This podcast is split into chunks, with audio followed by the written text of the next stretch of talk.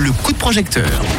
Les lumières sont braquées ce soir sur le projet de financement participatif qui s'appelle Une maison pour les cochons. Ce joli projet que défend Virginia Marcus. Il s'agit donc d'offrir un bâtiment adapté aux besoins euh, d'animaux ayant échappé à la boucherie. Alors Virginia, tu nous as expliqué un petit peu plus euh, de choses sur euh, ce, ce projet. Ce financement est en cours. Où est-ce que tu en es et combien de jours de campagne est-ce qu'il te reste? Eh bien, aujourd'hui, on est à 35% du financement et il nous reste 20 jours. Donc, j'ai bon espoir qu'on y arrive. Allez, on, on espère que beaucoup de gens vont euh, te soutenir ce soir. Quelles sont les contreparties que tu proposes pour euh, ce projet? Il y en a une bonne dizaine. Euh, il y a des contreparties où les gens vont pouvoir venir rencontrer les animaux au sanctuaire dans une visite vraiment très intimiste. Euh, il y a des contreparties plutôt matérielles, avec euh, notamment euh, des culottes menstruelles de Gaia Suisse.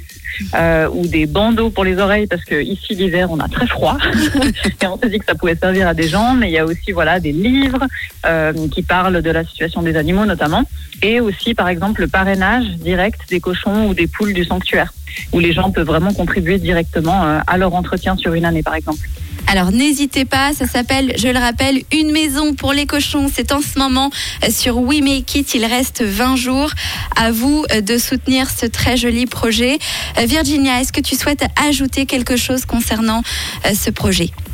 Bah, aujourd'hui, We Make It nous a informé qu'on était euh, coup de cœur de la page, donc euh, c'est vraiment un, un bon signe d'espoir et une belle visibilité. Et en fait, ce que j'ai envie de dire aux gens, c'est que hum, souvent on se demande comment est-ce qu'on peut faire pour euh, contribuer concrètement au bien-être des animaux, parce que je crois que les gens sont sensibles au sort des animaux.